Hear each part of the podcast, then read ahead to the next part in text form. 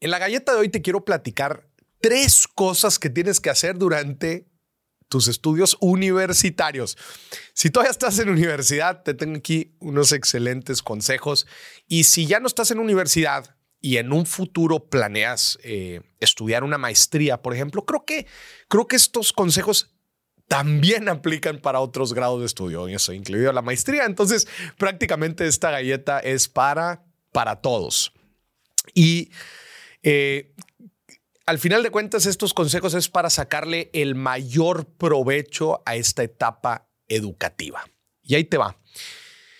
Número uno, es importantísimo que durante nuestros estudios logremos conectar con la mayor cantidad de gente. ¿Por qué? Porque en otras etapas de nuestra vida, etapas profesionales, eh, los círculos en los que nos vamos a rodear pues probablemente van a estar muy segmentados, por ejemplo, pues la gente con la que trabajamos, nuestro equipo, eh, la gente de nuestra ciudad. Van a ser círculos mucho más cerrados y de hecho es bien sabido que conforme vas creciendo, pues tu círculo de conocidos y de personas con las que terminas interactuando se empieza a reducir. Y esto es un proceso pues natural del crecimiento humano. Pero durante tus estudios es un momento bien importante que busques relacionarte con la mayor cantidad de personas. ¿Por qué? Porque muchos de ellos, con muchos de ellos vas a hacer negocios en el futuro.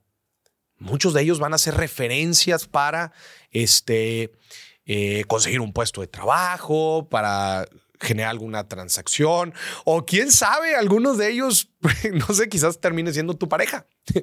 Entonces es importante que durante tus estudios busques relacionarte con la mayor cantidad de personas y bueno, pues para esto te tienes que poner en los eventos, en los lugares, en las situaciones, acudir a ciertos momentos en donde pues logres conocer a la mayor cantidad de personas. Y esto se vuelve súper relevante también en estudios un poco más avanzados. Por ejemplo, si después vas a querer hacer una maestría, pues mucha de la gente con la que te vas a estar relacionando, si estás estudiando una maestría muy enfocada, no sé, por ejemplo, maestría en finanzas, o si vas a estudiar algo un poco más general, un MBA, por ejemplo, maestría en administración de negocios, pues toda esa gente tiene probablemente objetivos muy similares a los tuyos, que juntos se pueden ayudar.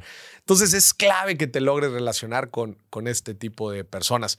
Número dos, sí o sí busca la manera de tener una experiencia internacional. Este es el segundo consejo.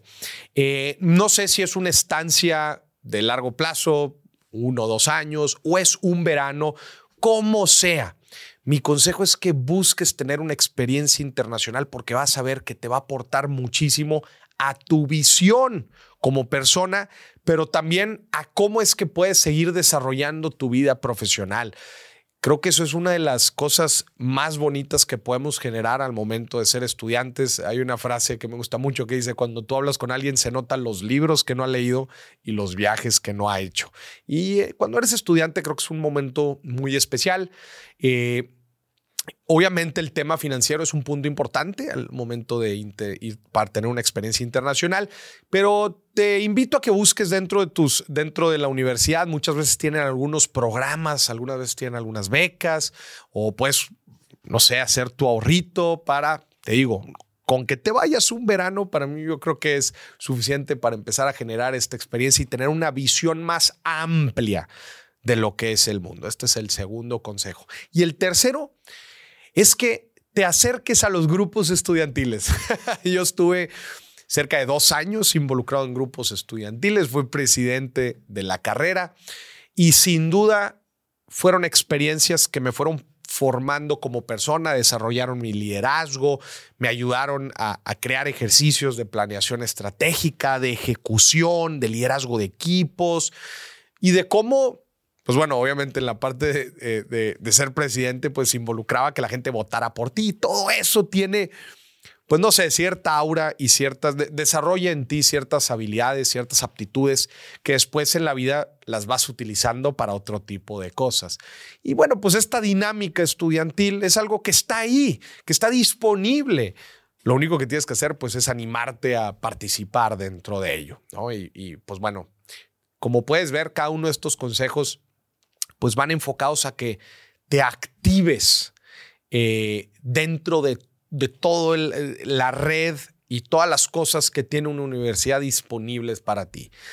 Busca y analiza cómo es que puedes aterrizar cada uno de estos consejos y te aseguro que para el momento en que te gradúes, si lo quieres ver de una forma muy tangible, vas a tener un currículum mucho más grueso, un currículum mucho más eh, poderoso con todas estas experiencias y te apuesto a que tú, en cualquiera que sea el siguiente paso de tu camino profesional y personal, vas a tener mucho, pero mucho más que aportar.